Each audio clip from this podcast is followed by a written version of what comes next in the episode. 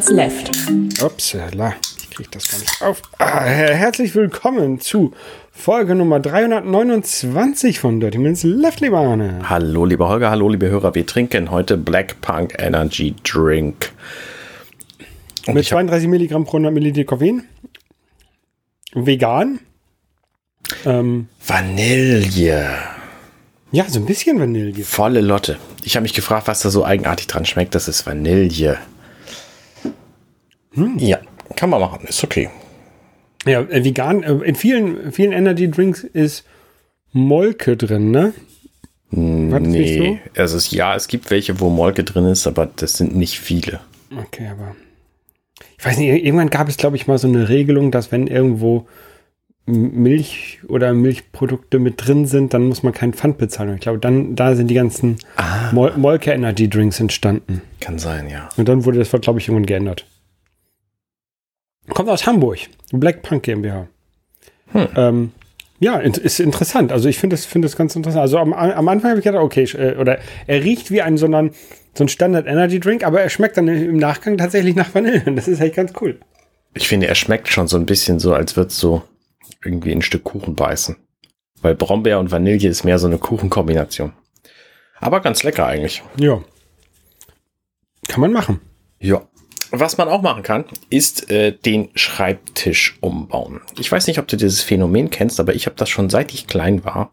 Irgendwann bin ich mit dem Setup von was immer ich länger benutze nicht mehr zufrieden und habe das Gefühl, ich könnte da was verbessern. Als ich mhm. klein war, war das mein Zimmer ähm, das heißt, ich habe mein Bett ständig umgeschoben. Das stand mal in der Ecke, mal in der, mal irgendwie war es ein Hochbett, dann stand es mitten im Raum, äh, dann war es eine Couch, äh, alles Mögliche. Ich musste ständig was ändern. Alle halbe Jahr habe ich spätestens mein Zimmer umgeräumt.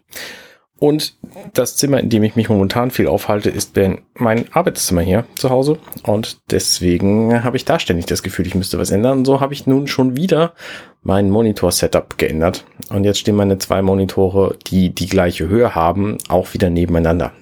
Der eine ist zwar breiter als der andere, aber trotzdem ist es äh, so, ich finde es so schon wieder besser als vorher. Ne? Ich fand es auch vorher besser, die übereinander zu haben, aber irgendwie komme ich aus dieser Denkweise nicht raus. Und immer wenn sich diese Idee festgesetzt hat, okay, jetzt muss ich mal wieder was ändern, dann äh, muss ich halt was ändern, sonst werde ich diesen Gedanken nicht los. Kennst du das? Ähm, wenig. Also Zimmer umräumen als Kind habe ich natürlich auch ab und zu gemacht, aber jetzt nicht so oft. Und ich bin hier mit meinem Setup eigentlich ganz, ganz zufrieden. Ich bräuchte nur irgendwie mehr Platz schaffen, aber sonst, ansonsten das Umräumen des Umräumens wegen, ähm, äh, das kenne ich nicht. Nee, ich kenne das auch nicht des Umräumens wegen, sondern ich habe immer das Gefühl, ich könnte irgendwas besser machen als vorher. So, da, das stört mich gerade. Da muss ich immer so weit hochgucken beim Borderlands spielen. Ähm, jetzt muss ich halt nicht mehr so weit hochgucken beim Borderlands spielen, weil der Monitor, auf dem ich spiele, wieder auf meiner Kopfhöhe ist. So, also. Ja. Ja, irgendwie, ich habe immer das Gefühl, es könnte noch besser sein. Ich bin immer irgendwie der Perfektionist und krieg's nie nie so hin, dass ich das Gefühl nicht loswerde. Also. Wie, wie ist denn das Setup, was du jetzt Oder wie hattest du es vorher und wie, hattest, wie ist es denn jetzt? Also, ich habe einen großen äh, 34 Zoll Widescreen, Ultra Widescreen Monitor ähm, und ich habe einen 27 Zoll HD, nee, was ist denn das? 2K äh, Monitor. Ähm, die haben beide die gleiche Höhe, nur der Ultra Widescreen ist halt breiter. Mhm. Und vorher hatte ich den den 2K-Monitor an einem Monitorarm oben über dem anderen. Also ich habe halt so ein Brett über meinem Monitor und da dran ist der Monitorarm und da dran war der Monitor, der andere. So dass ich den quasi ähm, da drüber in meine Richtung ähm, ähm, schwenken konnte und das habe ich halt auch dauerhaft gemacht. Und dann hatte ich mein ganzes Podcast-Setup-Krams ähm, immer direkt vor mir und meine Kamera zum Beispiel auch und mein, mein, mein Zoom Podtrack. Und das habe ich jetzt, jetzt wieder geändert. Das heißt, das Zoom Podtrack und die Kamera sind jetzt auf dem Brett über dem Monitor und der Monitor ist rechts. Also meine Monitore sind quasi eine Wand vor mir, wie so eine. Nebeneinander. Genau, nebeneinander. Ähm, ist auch erheblich breiter, als das irgendjemand brauchen würde, nehme ich mal an. Aber es ist halt, ich mag das so. Ähm, für Ultra-Widescreen-Kram. Ähm, Und meine, meine, wie gesagt, meine Kamera ist jetzt halt oben und der Podtrack ist oben. Das ergibt auch Sinn, weil da muss ich nicht ständig ran. Die Kamera von oben macht sowieso ein besseres Bild, als wenn sie auf der gleichen Höhe ist oder gar tiefer. Mhm. Das sieht man ja immer, wenn man mit Leuten Videocalls macht, die ein Notebook vor sich haben, wo die Kamera denen so richtig schön in die Nase guckt. Ähm, deswegen die Kamera oben zu haben, ist auf jeden Fall eine clevere Idee. Ich ja, also ne, momentan finde ich es wieder besser. Jetzt kann ich halt mehr gucken, was unter den Monitoren ist. Das heißt, da habe ich jetzt auch Platz irgendwie für meine, meinen Mixer und für mein Game Watch ähm, Super Mario Bros. als Uhr und so. Ähm, ich finde es halt schon wieder besser. Und ich habe auch das Gefühl, ich habe mehr Platz auf dem Schreibtisch, weil es nicht mehr so rummelig ist, weil dieser, dieser ganze Arm mit dem, mit dem iPad als Kamera und dem Podtrack und dem Elgato-Dings und so, äh, das war halt vorher direkt in meinem Sichtfeld und das ist es halt jetzt nicht mehr und das äh, gibt auch Sinn. Ähm, Wo hast du denn jetzt dein äh, Mikrofonarm befestigt? Den habe ich auch oben an dem Brett über dem Schreibtisch, an einem Arm. Okay. Und also, der kommt dann nee, da so runter. Ja, genau. Und der kommt runter und wenn ich das nicht mehr brauche, dann fahre ich das halt hoch. Also dann ist der jetzt quasi vor dem Bildschirm. Dann siehst du quasi nicht den kompletten Bildschirm, sondern da ist Mikrofon von, davor. Also ich habe links den Ultrawide-Monitor und rechts den, den äh, 2K. Und der 2K ist jetzt tatsächlich zum Teil verdeckt. Hm. Den anderen sehe ich aber voll. Okay. Und eine Möglichkeit, den, äh, das Mikrofon unten zu befestigen an dem, an dem normalen Schreibtisch, gibt es nicht. Äh, ja, na klar gibt es das theoretisch auch, aber an dem Schreibtisch komme ich halt dran. Es, ist, es, gibt einfach Sinn, äh, aus, aus Schallgründen das oben zu befestigen, nicht da, wo ich ständig gegen drücke. So. Aber du, ja, aber du hast so eine Spinne, das sollte ja. Nee, die habe ich tatsächlich momentan nicht mehr dran, weil äh, ich sie zu klobig finde. Jetzt habe ich also ein relativ kleines Mikrofon hier vor mir, nämlich okay, nur das Mikrofon mit dem, mit dem Popschutz. Sonst hätte ich gesagt, könntest du dir mal das von, von Elgato, dieses, gibt es einen Mikrofonarm, der so sehr flach ist. Äh, Wave Mic M Arm hm. P, Low Profile. Und der würde, der ist halt nicht so groß. Wir haben ja diesen Rode Mikrofonarm, beide, glaube ja. ich, ne? Ja. Ähm, der ja so hoch geht und so runter dann wieder, also wie so ein, der ist quasi so ein Dreieck aufspannt. Mhm. Ähm, und dieser Low Profile Mikrofonarm, der ist halt flacher und den finde ich ganz interessant für sowas. Das stört mich aber tatsächlich gar nicht, dass der Arm, der Mikrofonarm während meiner Aufnahmen jetzt vor mir ist. Ja, da kann ich drum herum gucken, weil ich habe auf dem rechten Monitor momentan sowieso nur meine Audiogeschichten, also äh, Mumble und, und Reaper. Ähm, mhm. Und alles Relevante habe ich auf dem anderen und den sehe ich halt vollständig. Okay. Und die sind beide Monitore am gleichen Rechner angeschlossen, ne? Genau, ja, richtig. Auf dem anderen, auf dem, auf dem 2K-Monitor habe ich allerdings auch einen Switch dran, da kann ich auch ähm, meine Switch mitspielen. War keine Absicht. Na gut. Genau, also äh, wenn ihr, wenn ihr sehen wollt, wie das, wie ich aussehe beim Spielen, dann müsst ihr mir montags beim Borderlands Spielen zu gucken. Äh, da seht ihr mich jetzt in eine andere Richtung gucken, total spektakulär für euch. Ja, ich habe auch was Neues seit zwei Jahren oder eigentlich eigentlich fast drei Jahren, nee, zwei, seit 2019, seit Mitte 2019 endlich mal wieder was Neues gekauft. Äh, und zwar ein Ticket fürs Stadion. Ein Oh. Ähm, ich gehe äh, tatsächlich, wenn diese Folge rauskommt am Sonntag, ähm, bin ich wahrscheinlich entweder im oder auf dem Weg zum Stadion. Ähm, zum Millantor, da spielt Hansa Rostock ähm, als Gast bei St. Pauli. Und das ist irgendwie schon ein komisches Gefühl. Also äh, ich, ich wäre nicht, ich hätte mir kein Ticket gekauft, wenn es keine 2G-Regelung gegeben hätte. Und, aber die gibt es jetzt. Also man kann nur als geimpfter oder äh, genesene Person dort, dort hinein. Mhm. Ähm, ja, und ich bin echt gespannt, wie das wird mit so vielen Leuten. Ja. Ich glaube, es ähm, fühlt sich sehr eigenartig an. Ich fand es im Kino neulich schon eigenartig. Ja. Und das Stadion ist ja dann noch ein bisschen voller. Äh, das Gut ist ja draußen, ne? Also Aerosole verteilen sich da besser und oder, oder verfliegen besser, nicht verteilen, verfliegen besser. Ähm, also ich glaube nicht, dass das äh, ein, ein großartiges Ansteckungsrisiko ist, besonders wenn halt alle dort geimpft und oder genesen sind. Ja, das glaube ich auch nicht. Ähm, aber es ist natürlich trotzdem ein bisschen, bisschen seltsam und ähm, ja, ich, ich weiß auch nicht, also äh, am, am Montag danach, nach diesem Spiel, startet der Vorverkauf für die Tickets Werder Bremen gegen St. Pauli, ein Spiel, wo ich immer noch überlege, ob ich da hinfahre oder nicht, weil ich ja beide Mannschaften sehr, sehr gerne mag. Mhm. Ähm, aber wenn mir das jetzt im Sonntag im Stadion sehr gut gefällt, könnte ich mir gut vorstellen, dass ich dann auch noch die Woche drauf nach Bremen ins Stadion fahre. Mal gucken. Mal gucken.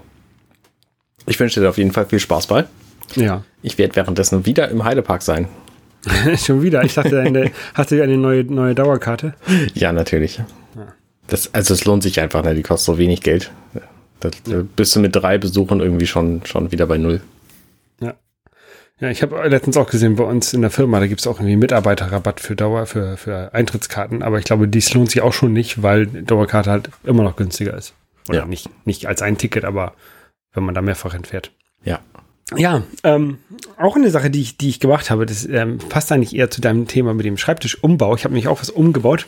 Ähm, und zwar, ich habe meine PlayStation 4 umgebaut. Ähm, ich habe ja die, die, dies, dies Basismodell der PlayStation 4, also nicht, nicht irgendwie Pro oder Slim, sondern halt quasi das erste ähm, in der Batman-Edition. Äh, die hatte, ich glaube, 500 Gigabyte Speicher. Äh, und der war halt immer voll bei mir. Und da habe ich jetzt eine 2 Terabyte Platte reinge reingepackt. Ähm, und das war ein bisschen nervig, ähm, weil ich die Daten, also ähm, man, man kann eine, eine neue Platte dort einbauen und man kann auch ähm, auf eine externe Platte ein Backup spielen von der internen Platte, dann umbauen und dann dieses Backup wieder einspielen. Aber dazu braucht man halt noch eine dritte Festplatte. Ähm, ah. Und die hatte ich nicht zur Hand. Und jetzt musste ich quasi die, die ganze Software von der PlayStation auf der, auf der Festplatte neu installieren. Und dazu muss man sich die von, von Sony runterladen und keine Ahnung, was er da noch im Hintergrund alles macht. Ähm, und da habe ich mir habe ich gemerkt, ey, wie, wie kompliziert das doch ist bei neueren Konsolen, die am Laufen zu erhalten. Vor allen Dingen, wenn man bedenkt, dass ja irgendwann Sony diese Update-Software nicht mehr zur Verfügung stellt. Ähm, also die wird es dann vielleicht noch irgendwo auf irgendwelchen anderen Servern geben. Ähm, aber ich weiß nicht, ob die im Hintergrund noch irgendwelche Verifikationen macht mit Sony-Servern. Und es, es wird nicht so einfach sein, eine PlayStation 4 in 30 Jahren noch zu betreiben, wie es heutzutage ist, ein, äh, ein Super Nintendo zu betreiben, glaube ja, ich. Ja, das glaube ich auch. Also auch unabhängig davon, ob man jetzt Spiele, wie ich es tue, immer auf, ähm, auf Disk kauft. Ähm, also die, die Online-Käufe mache ich ja schon deswegen auch nicht, weil ich die halt auch in 30 Jahren wahrscheinlich noch spielen möchte, diese Spiele. Ähm, aber auch, auch alleine das System am Laufen zu erhalten, das ist halt wird wahrscheinlich auch nicht so einfach sein. Ja, das glaube ich auf jeden Fall auch. Deswegen ähm, wenn du eine Konsole kaufst, dann am besten, um sie jetzt zu spielen und zu benutzen. Ja, genau. Ähm, das mache ich ja auch mit der Switch, oder machen wir auch mit der Switch. Und ähm, da habe ich genau das gleiche gemacht. Und zwar, ich habe die SD-Karte ausgetauscht. ähm, um das, die auch, das war genau das gleiche, ja. Ja, und um die nämlich, also den, den, den Speicher vergrößert von der, von der, von der Konsole von, äh, keine Ahnung, 64 auf 256 Mega, äh, Gigabyte, mhm. Kilobyte. Ähm, und ähm, ich will nicht sagen, dass es da ähnlich war, aber ich hatte halt die alte SD-Karte rausgenommen, habe den Inhalt auf meinen Mac überspielt, habe die neue SD-Karte in den Mac gestopft, habe dann den Inhalt auf die, auf die SD-Karte gespielt, habe die in die Switch reingepackt und dann wurde sie nicht erkannt. Ja, da gibt's aber Tricks, ne? Ja, der, also den Trick, den ich jetzt gemacht habe, war, die SD-Karte in die, in die Switch zu packen, zu formatieren und alles neu runterzuladen. Ja, gut, das geht. Nee, das, also bei der Switch, da gibt's tatsächlich irgendwelche Tricks, weil diese SD-Karten dann mit einem speziellen von der Switch aus gesehenen Code versehen werden. Das heißt, du musst erst die SD-Karte einmal in die Switch reintun, damit dieser Code generiert wird und dann ja. bestimmte Teile nur von dem, von dem alten Inhalt genau, und, kopieren. Und ich, ich habe halt alles rüber kopiert. Ja. Und das hat halt nicht geklappt. Ja. Ähm, aber ich habe die alte SD-Karte noch, also wenn ich jetzt feststellen sollte, dass da irgendwie was nicht funktioniert, kann ich das nochmal gucken. Ähm, aber ich habe jetzt einfach alles neu runtergeladen. Dann ist das, glaube ich, okay. Ja, das, äh, das ergibt also, Sinn, ja. Das, das, das Wichtigste, äh, Borderlands 2, was wir ja montags immer spielen, habe ich getestet, das funktioniert.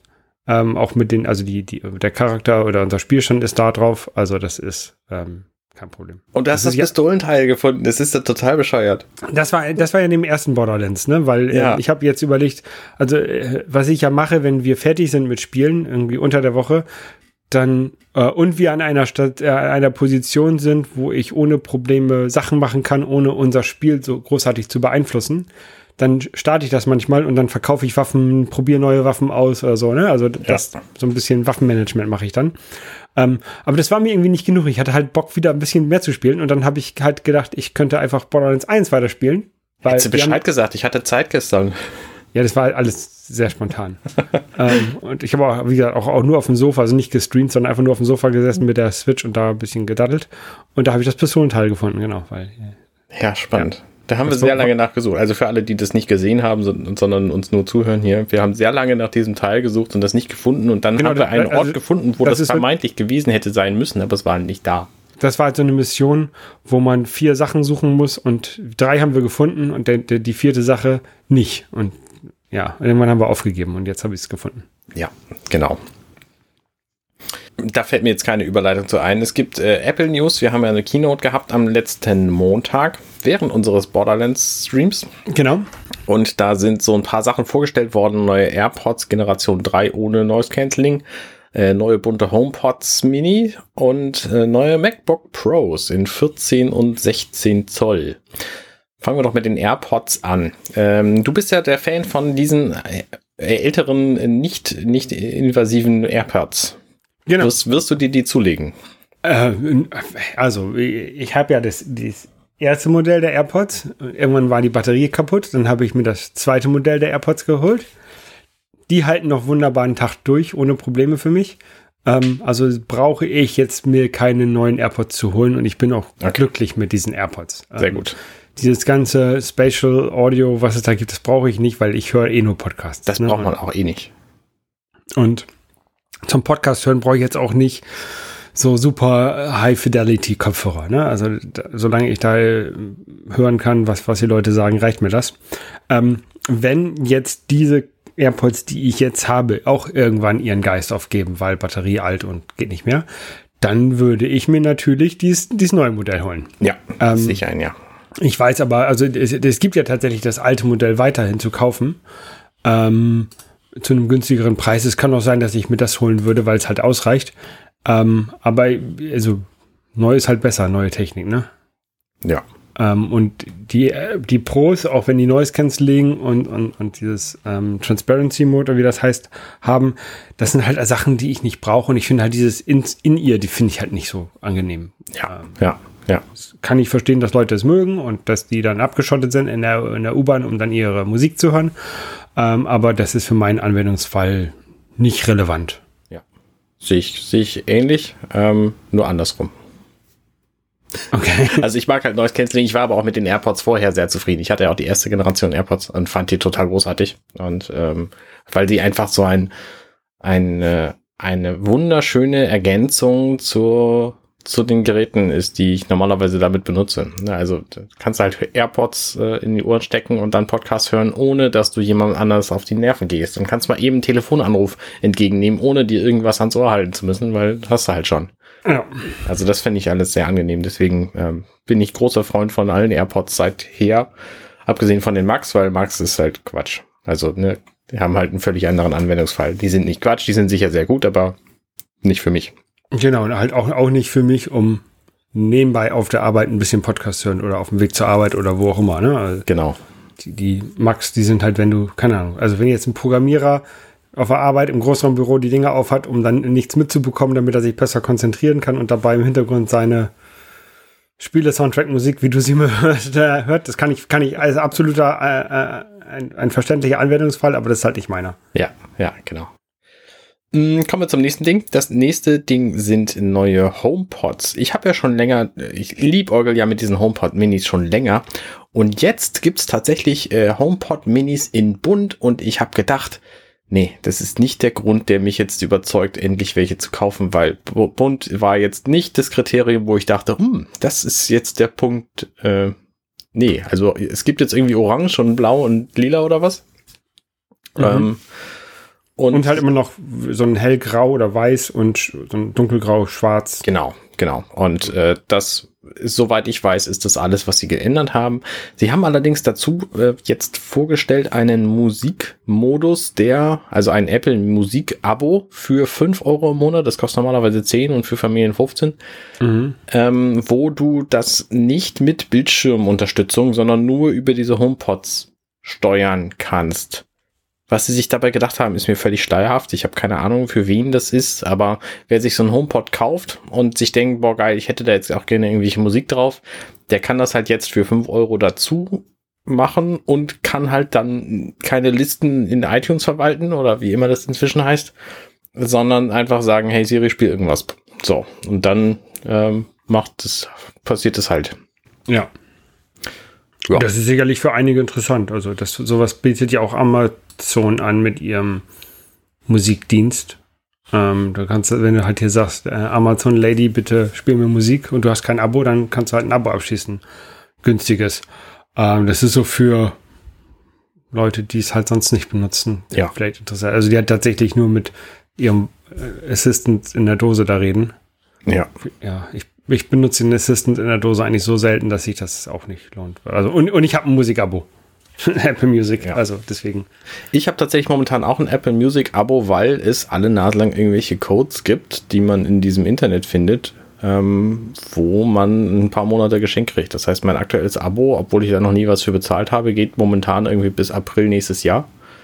Mhm. Ähm, jetzt habe ich allerdings eine Meldung gekriegt, dass ich schon zu viele von diesen Codes ben benutzt habe und das ist deswegen nicht, nicht mehr weitergehend. Also offensichtlich habe ich meine sich 14, 15 Monate kostenlos ausgereizt.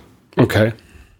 Ähm, ja, also kann man mal machen. Ich benutze es halt so wenig, dass es sich praktisch nicht lohnt. Ich habe auch keinen kein HomePod dafür. Ich nehme an, dass ein HomePod dadurch sehr an Funktionalität gewinnt, wenn man den irgendwie sinnvoll, sinnvoll mit, mit Musik bespaßen kann. Ja, ja, das kann sein. Also ich habe ich habe keinen HomePod, keine Ahnung. Ja. ja. Ähm, ja, aber, aber, ich benutze halt auch das, das, Apple Music im Auto oder sowas, ne? Und dafür, ähm, dann geht das ja, würde das ja nicht gehen, wenn man das nur mit diesem HomePod-Abo macht. Wahrscheinlich.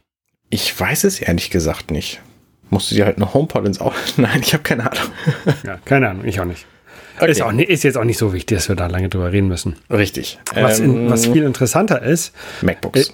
ist, dass Apple zwei neue MacBook Pros vorgestellt hat. Oder besser gesagt, ein neues MacBook Pro in äh, zwei Größen, weil ähm, man kann die beide gleich ausstatten.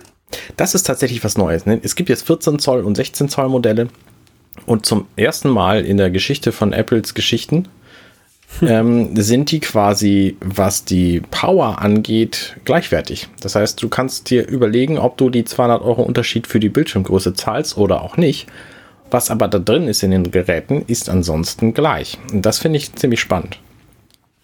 Genau. Es, ja, Apple hat zwei neue Iterationen ihres oder zwei neue Varianten ihres, ihres M1-Prozessors vorgestellt. Einmal den M1 Pro und M1 Max, ähm, die halt sehr schnell sind und sehr wenig Strom verbrauchen. Ähm, und sehr viel größer auch in der Fläche als der M1-Prozessor vorher. Also der, der M1 Pro ist, glaube ich, doppelt so groß in der Fläche und der M1 Max ist vielleicht viermal so groß sogar. Da gibt es auch Vergleichsbilder. Ähm, mhm. Also ja, na klar können die mehr.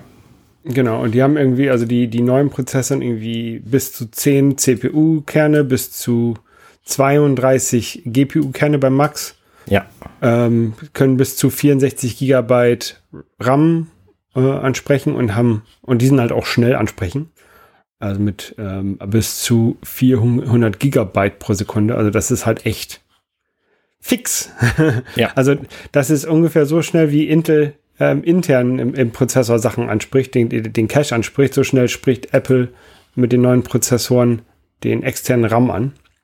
Der ja aber auch kaum extern ist, weil das ist ja alles quasi fest verlötet. Ja, aber der, der ist halt externe von der CPU. Ne? Also ja, der, der, ja. die gehen halt aus der CPU raus und dann aufs Board und da, also da, da sind, macht sie halt schon, das ist halt schon ein extremer Geschwindigkeitsding. Apple hat äh, ihre, ihre, den Prozessoren mit einem High-End ähm, High-End-PC, Gaming-PC ähm, verglichen.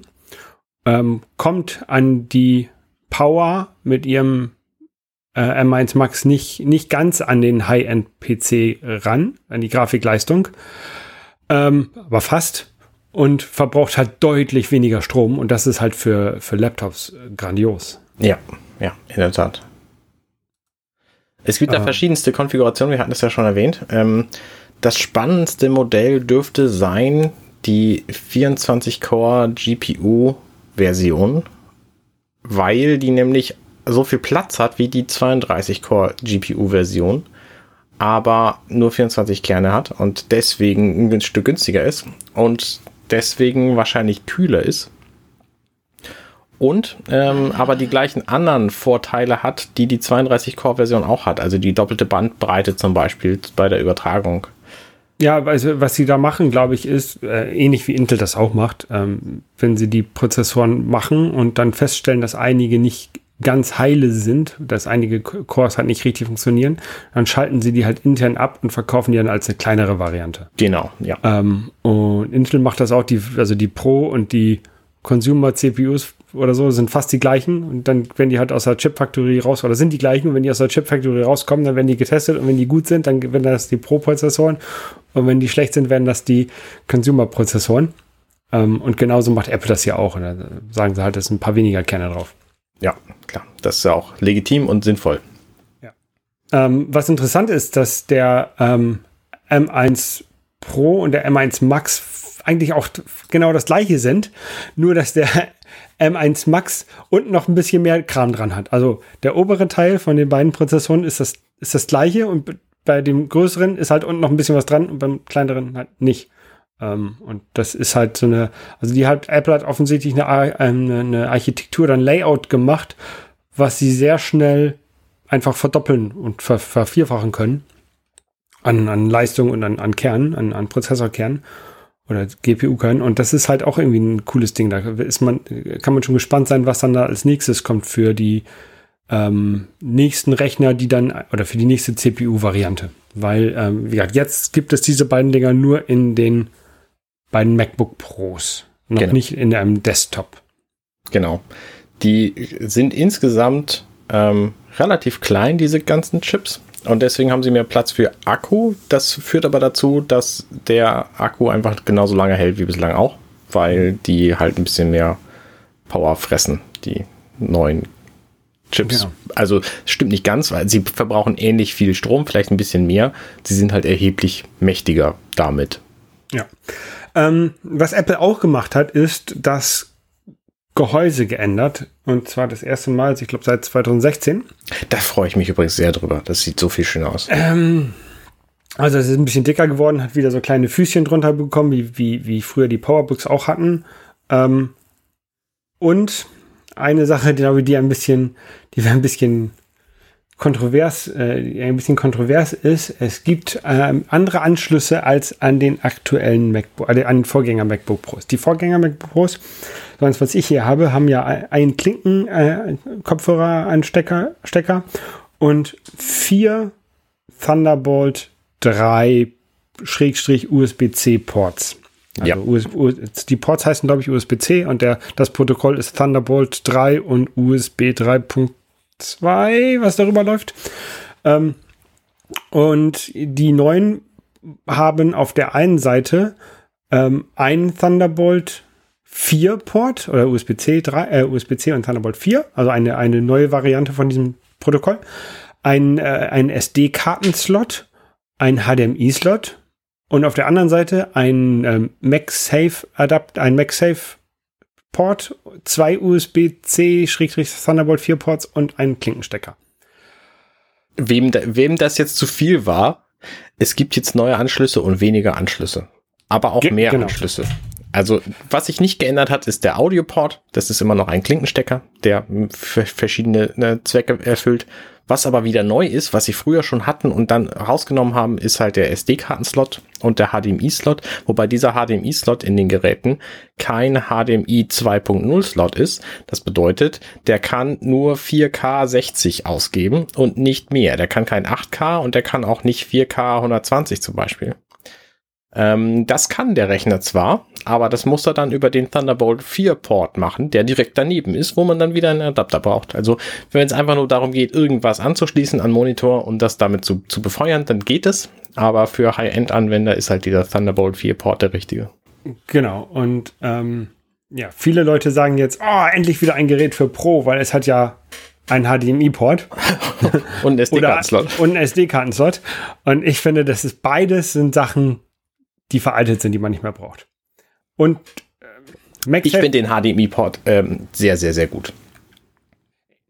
Also das Problem, was ich mit dem HDMI-Port und mit dem MagSafe habe, ähm, ist, dass dir halt immer noch ein Thunderbolt-Port fehlt, verglichen mit dem, was du heut, was man heutzutage oder was ich hier heutzutage habe. Ich habe heute vier Thunderbolt-Dinger und ähm, ich brauche halt, wenn ich meinen Rechner betreibe, nur einen reinzustecken, und zwar den USB, äh, der an mein Display geht. Darüber wird mein Display geladen und darüber habe ich dann auch ähm, ja, Display halt und, und ein USB-Hub, was im Display eingebaut wird. Ja. Die anderen drei Ports kann ich jetzt benutzen für andere äh, Anwendungen, die schnell funktionieren sollen, wie zum Beispiel meine Kamera ist an einem, ähm, meine externen Festplatten sind am anderen und der, der vierte Port, den habe ich halt, um mal halt eine SD-Karte anzuschließen über, äh, über einen Adapter oder ähm, mal meinen 3D-Drucker anzuschließen. Also das ist quasi so mein variabler Port, den ich ab und zu benutze.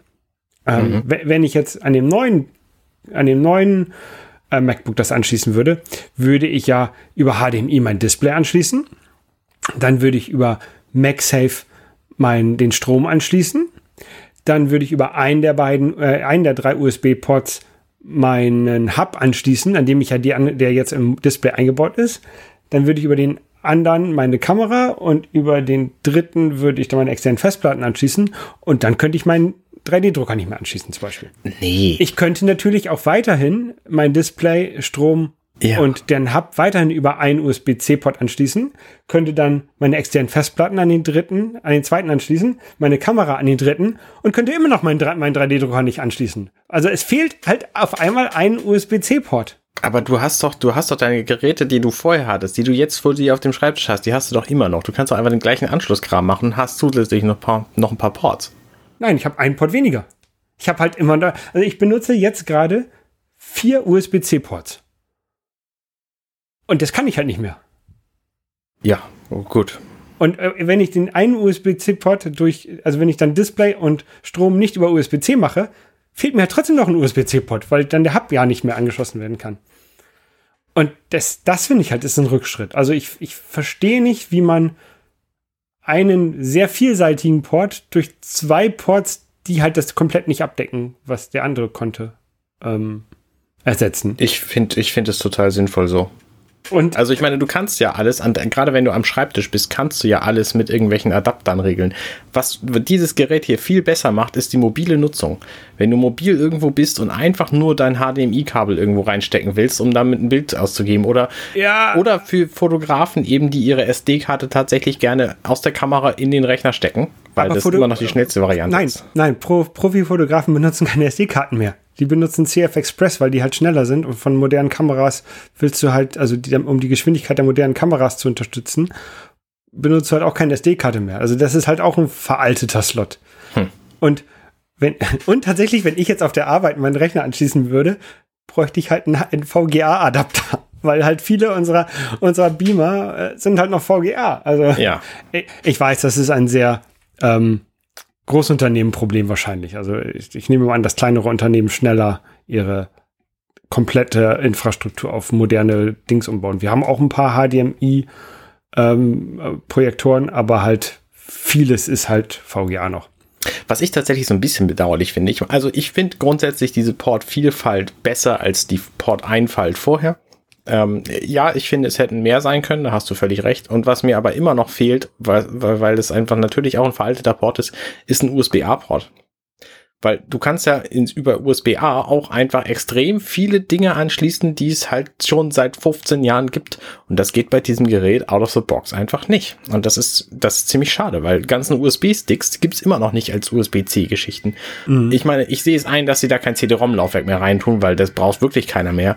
Aber USB-A, gerade für USB-Sticks in allen möglichen Formen, wäre das extrem hilfreich gewesen, da einen USB-A-Port drin zu haben. Ja, würde ich auch sinnvoller finden als HDMI und SD.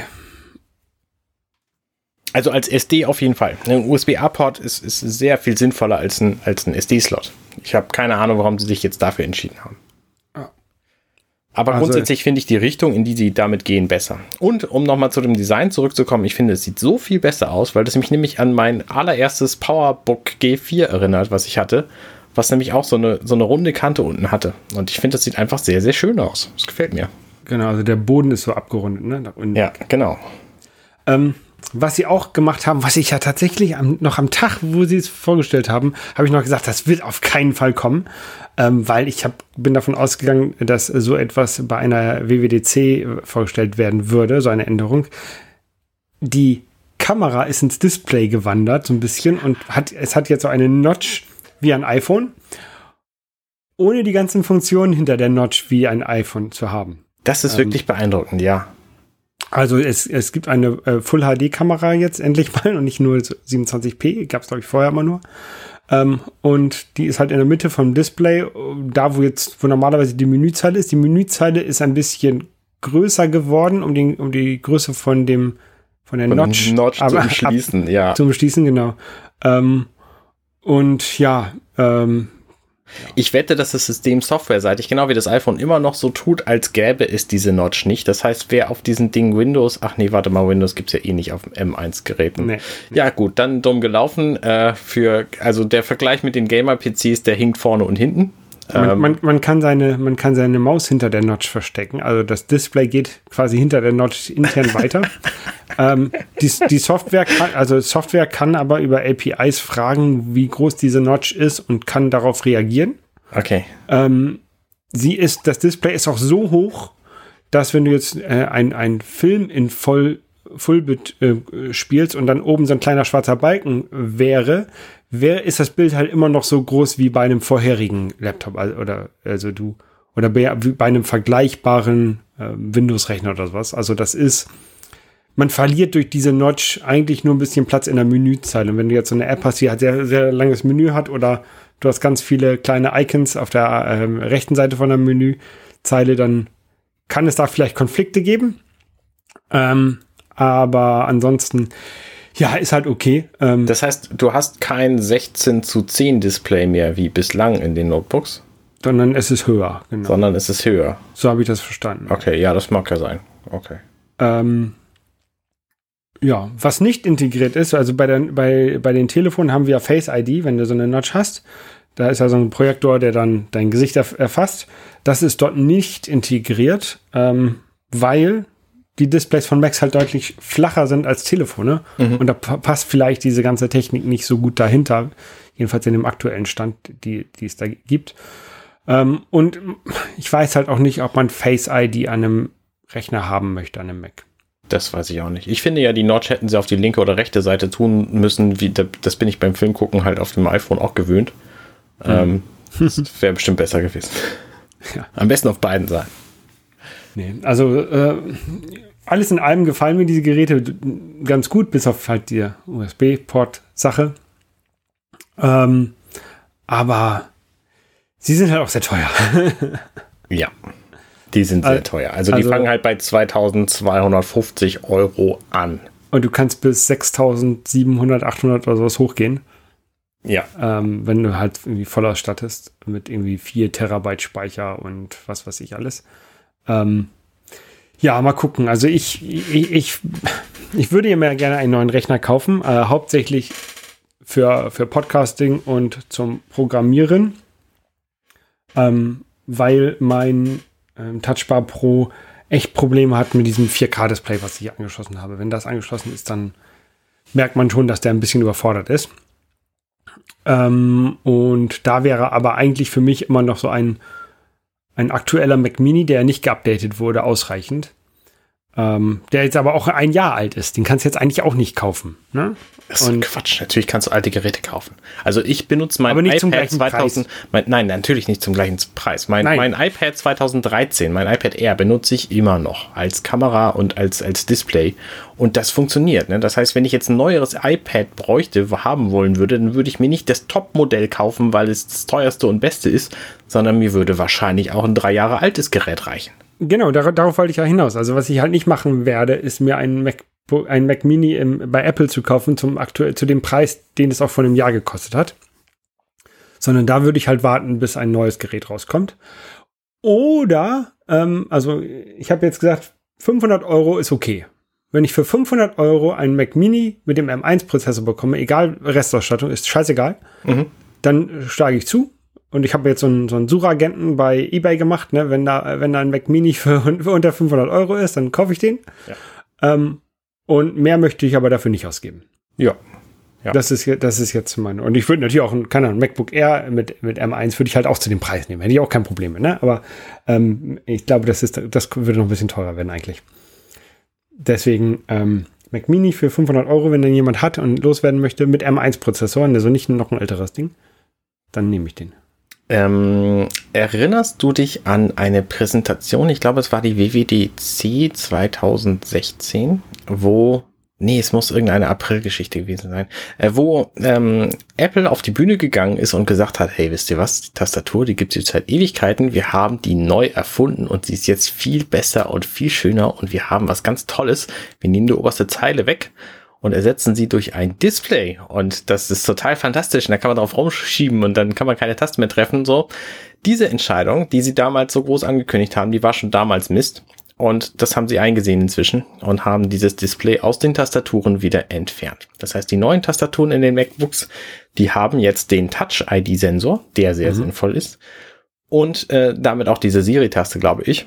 Und ansonsten haben sie echte Tasten, die man erfüllen kann blind und die man benutzen möchte, weil man weiß, was passiert, wenn man drauf drückt. Also, mit dem, was du da gesagt hast, bin ich ja nicht ganz einverstanden. Ich mag ja die. Ich weiß das, das ist kontrovers. ich mag die, ich mag die Touchbar eigentlich ganz gerne, ähm, auch wenn ich verstehe, dass manche Leute lieber äh, äh, F1-Tasten, F5-Tasten haben wollen oder so. Ähm, ist, ist okay, kann ich, ist okay. Und manche Leute wollen auch ein, ein, Drehrad haben, um die Helligkeit einzustellen, kann man auch verstehen. so wie am Gameboy. Und für die Lautstärke. Für den Kontrast, genau. Für die Lautstärke auch, ja. Ähm, genau, die Touchbar, ja, wurde ja halt auch von vielen Programmen nie wirklich unterstützt. Und äh, ein, ein Problem der Touchbar, finde ich, ist, dass auch immer nur das Programm, was im Vordergrund ist, die Touchbar bespielen kann. Mhm. Du kannst also nicht irgendwie eine Kleinigkeit da drüber, kannst kann, kein Newsticker auf der Touchbar laufen lassen, wenn du nebenbei Podcasts aufnimmst, ne? Weil dann würde ja die Podcast-App würde ja im Vordergrund sein. Ähm, und deswegen, ja, ist eigentlich auch egal. Also, also, es gibt ein paar nette, lustige Programme, die man auf der Touchbar laufen lassen kann. So ein, so ein Night Rider Scanner und ein paar Lemminge, die hin und her laufen. Funktioniert halt auch nur, wenn diese, wenn diese Programme im Vordergrund sind. Und deswegen ist es halt auch nur Spielerei, ne? Ähm, und ja. Das wäre total sinnvoll gewesen, dieses Display, dieses flache, lange Display zusätzlich zur Tastatur da rein zu tun und eben frei benutzbar zu machen. Dann wäre es eine sinnvolle Idee gewesen. Aber Tasten damit zu ersetzen, die eine Funktion haben, die du blind erfüllen musst, weil du das einfach, gerade die Escape-Taste in diese, das war die, so eine dumme Idee. Das, das haben sie ja schon lange rückgängig gemacht. Jetzt ja, schon, aber schon trotzdem, es war eine unfassbar dämliche Idee, die Escape-Taste da rauszuholen. Ja. Ja, ja. Also, ne, es gibt da Optionen, Tastaturen zu verbessern. Ich meine, sie haben ja inzwischen auch eingesehen, dass äh, breite nach links und nach rechts Tasten einfach auch nicht so geil sind und haben sie wieder schmal gemacht. Das heißt, das, ähm, die, die oben, unten, links, rechts Tasten auf dieser neuen Tastatur, die sind wieder so ein umgedrehtes T, so ein Tetris-Klotz. Mhm. Und da freue ich mich auch sehr drüber. Das ergibt einfach Sinn, weil dann kannst du sie erfüllen. Also es, es, sind einfach sehr viele, sehr viele logisch sinnvolle Dinge wieder in diese Tastatur reingewandert. Und ähm, ich glaube, dass das tatsächlich seit, seit langem mal wieder ein sehr, sehr gutes Apple Notebook ist, was man kaufen sollte, wenn man eins braucht. Ja. So, das, das äh, war jetzt alles, was ich zu diesem Notebook zu sagen habe. Aber du wirst ja auch keins wahrscheinlich keins kaufen. Nein, auf keinen Fall. Sie sind mir zum einen viel zu teuer und zum anderen habe ich einen Rechner, mit dem ich sehr glücklich bin. Ja, also ich würde gerne langfristig oder mittelfristig auf M1 um, umsteigen und ähm, aber diese, die, die Leistung von diesen beiden neuen MacBook Pros ist schon schön, brauche ich aber, glaube ich, nicht. Ja, also ich werde langfristig auch auf M1 umsteigen, denke ich, oder M, M12 oder wann immer, was, was immer da kommt. Aber nicht in den nächsten fünf bis zehn, 15 Jahren. So, das reicht mir. Ich werde irgendwann der Typ sein, über den alle lachen, weil der immer noch einen Rechner von 2020 fährt. Aber das ist auch okay so. Gut, kommen wir zu anderen Dingen. Kommen wir zu anderen Dingen, genau. Ein bisschen ähm, Videospiel hast du gespielt. Ne? Ich bin selten von Videospielen so begeistert, wie ich das von Metroid Red bin. Ich habe zwar letzte Woche schon drüber gesprochen, aber Metroid Red ist einfach eine sehr, sehr, sehr gute Videospielumsetzung, die natürlich bei mir auch so ein bisschen in die Nostalgiekerbe schlägt, weil es einfach ein 2D Jump'n'Run Spiel ist von der Seite-Ansicht. Und da verbinde ich halt Kindheitserinnerungen mit, weil Metroid Fusion habe ich halt sehr viel gespielt, als ich sehr kurz war noch. Ähm, wie alt war ich denn da? 18 oder was? Äh, jedenfalls ähm, ist Metroid Dread eine, eine sehr, sehr schöne Erfahrung. Sieht sehr, sehr gut aus, das Spiel.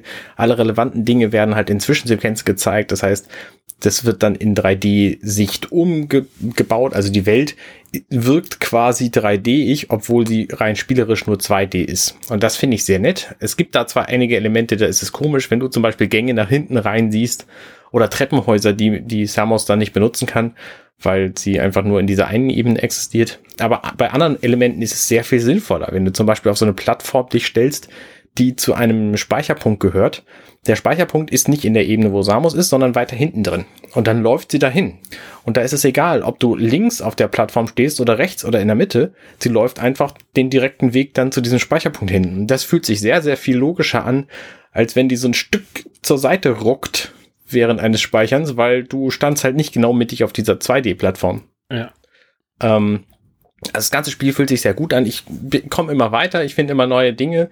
Es, es ist ein ganz eigenartiges Spielgefühl, weil ich immer denke, okay, ich habe jetzt gar keine Ahnung, wo ich lang muss. Äh, ich gehe einfach mal hier lang, mal gucken, was passiert. Und zufällig ist es genau der Weg, den ich gehen musste. Also das erkenne ich halt daran, dass es dann weitergeht und ich neue Fertigkeiten finde, die mich weiterbringen in diesem Spiel. Und das fühlt sich, fühlt sich sehr, sehr dynamisch und richtig an. Das Einzige, was mich ein bisschen stört an dem Spiel, ist, dass die sehr generös sind mit ihren Speicherpunkten.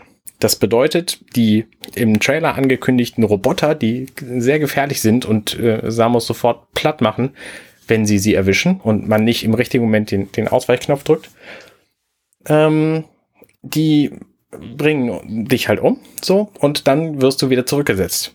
Und dieses Zurücksetzen passiert zum einen instantan und zum anderen direkt vor das Gebiet, wo dieser Emmy-Roboter ist. Mhm. Und das führt wiederum dazu, dass die komplette Gefahr, die von diesen Robotern ausgeht, quasi verlischt. Also, ne, ich gehe in so ein Emmy-Gebiet rein und ich habe ich hab keine Angst, dass ich irgendwie erledigt werde oder erwischt werde, sondern ich versuche nur, mir das Gebiet möglichst gut einzuprägen, um da dann eben Speedrun-mäßig durchzukommen. Also und so, wenn ich es beim ersten Mal nicht versuche, nicht, nicht schaffe, dann schaffe ich es halt beim 15. Das ist aber egal. So. Das sind dann so Abschnitte wie zum Beispiel bei, bei Celeste oder sowas, wo du halt. Ähm Celeste habe ich nicht wirklich gespielt. Oder Super Meat Ball, wo du so kleine Level hast, die du dir einprägst und wo du dann zack, zack, zack, zack, zack durchgehst und wenn du stirbst, fängst du halt sofort wieder von vorne an. Äh, ja, es sind nur keine kleinen Gebiete, sondern es sind auch schon ziemlich große Gebiete mit verschiedenen Zwischenräumen und so, aber im Grunde ist es das. Das heißt, du musst nur wissen, wo, wo was ist, wo du hin musst und dann springst du halt von einem Eingang zum nächsten Eingang mhm. und es fühlt sich halt nicht, nicht gefährlich an. Also das Gefühl von Angst, was ich ganz am Anfang beim Spielen tatsächlich noch hatte, so, oh Gott, nein, jetzt erwischt mich dieser Roboter, das verschwindet halt, wenn du begriffen hast, dass es dich eigentlich überhaupt nichts kostet, da, da getroffen und gefunden zu werden. Weil dann weißt du halt ein bisschen mehr, hast du die Gegend ein bisschen besser eingeprägt und rennst dann das nächste Mal einfach wieder durch dieses Gebiet durch. Okay. Ähm, was auch noch ein spannendes Phänomen ist ähm, von Metroid Red, ist die Spielzeit. Die Spielzeit, die im Menü angegeben wird, ist nämlich nur die, die du fortschrittsmäßig in diesem Spiel verbringst. Das bedeutet, alle Momente, wo ich in ein Gebiet von einem Emmy reingerannt bin und gefangen wurde, die werden nicht mitgezählt. Mhm. Sondern es geht quasi nur um die Zeit, die ich außerhalb von Menüs mit Erkundung der Welt oder irgendwelchen Kämpfen verbracht habe. Und nicht alles, was quasi durch, durch Neuladen wieder zurückgesetzt wurde. Okay. Das heißt, die Spielzeit, die da steht, ist eine völlig andere als die, reale Spielzeit. Ich bin gespannt, was dann nach einigen Tagen steht es ja dann in der, in der Switch-Übersicht drin, wie lange ich denn tatsächlich damit gespielt habe. Ähm, aber das, da steht es auch nur grob drin, oder? Steht's genau, da steht es auch nur grob drin, aber das wird auf jeden Fall realistischer sein als das, was im Spiel selber steht. Ja. ja. Sehr gutes Spiel. Auf jeden Fall kaufen und spielen. Es äh, wäre schade, wenn es das letzte bleibt, weil eigentlich ist es der, der Abschluss der Geschichte angeblich. Mhm. Aber es ist einfach ein, ein 2D-Spiel in dieser Qualität, das kriegst du halt sonst kaum. Super gut. Okay. Ja, muss ich mir auch nochmal angucken irgendwann. Ähm, ich versuche ja immer noch diese äh, Limited Edition zu bekommen. Ja, ja, auch eine gute Idee. Ja, ähm, ich habe eine Serie ge ge geguckt, eine Serie auf Netflix, eine sehr kurze, ich glaube vier Folgen, äh, vier Episoden sind das von jeweils ungefähr einer Stunde. Mhm. Ähm, kennst du das Programm TerraVision? Nee. TerraVision ist ein Programm, mit dem man ähm, in, was so die Erde darstellt und wo man dann an jeden Ort der Welt fliegen kann und sich dann Satellitenbilder davon angucken kann, auf so eine Kugel projiziert. Okay. Ähm, richtig detailliert ranfliegen und äh, sich, keine Ahnung, ähm, Berlin, Hamburg, Buxtehude angucken und äh, weltweit auf die ganze, auf die ganze Welt.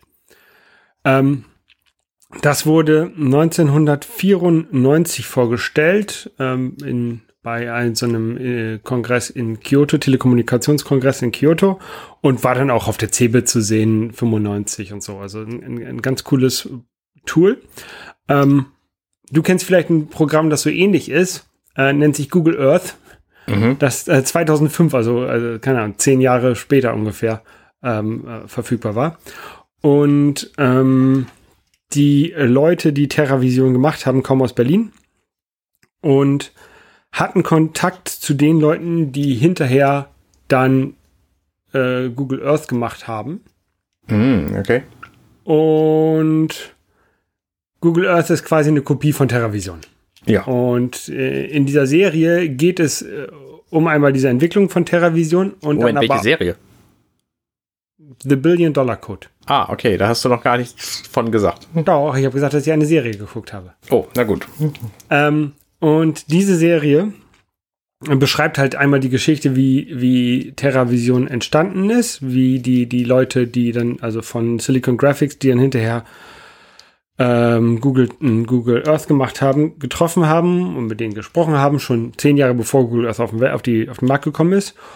Und um einen ähm, Gerichtsprozess in den USA, der halt darum ging, ob Google Earth das Patent von TerraVision verletzt. Ähm, ja, dazu gab es auch, äh, also die, die, Serie ist halt so eine vierteilige Serie äh, von, von, von Netflix, äh, finde ich, fand ich sehr gut, spielt halt in Berlin und den USA. Viel. Mhm. Ähm, und dazu gibt es auch ein äh, CAE von Tim Pritloff, weil nämlich äh, 95 Radio Express übrigens. Heißt es nicht mehr. Heißt es nicht mehr? Nein, das heißt seit ein, zwei, drei Jahren heißt es nicht mehr Chaos Radio Express. Heißt nur noch CAE. Ach, sie an, okay. Ähm, äh, Tim Pritloff hat nämlich zum Beispiel unter anderem TerraVision, an TerraVision mitgearbeitet oder es äh, zum Beispiel auf der CeBIT 95 vorgestellt. ähm, und er kennt halt die Leute, die das entwickelt haben. Und in dem CAE ist halt Pavel Meyer, äh, den kennt man vielleicht auch von einigen von Tims ähm, Podcasts, ähm, auch da zu sehen, weil der ist, ne, ist einer der, der Protagonisten des der Serie, beziehungsweise die, also das kann man sich am besten bei, bei Tim in seinem Podcast anhören, die ist natürlich so ein bisschen dramatisch gemacht, dramatisch share gemacht, der, die Serie, als es tatsächlich in Realität war und ähm, kann, was, was in Realität fünf oder sechs Personen waren, ist dann in der Serie nur noch, sind nur noch zwei Personen, damit es ein bisschen wahrscheinlich auch einfacher zu verstehen ist. Mhm. Ähm, aber es basiert halt auf einer echten Geschichte und diese echte Geschichte wird dann in dem CAE noch mal ein bisschen erzählt und das äh, passt sehr gut zusammen. Also ich würde empfehlen, zuerst zuerst vielleicht die Serie zu gucken und dann das CAE zu hören. Äh, ich habe es genau andersrum gemacht, war aber auch gut.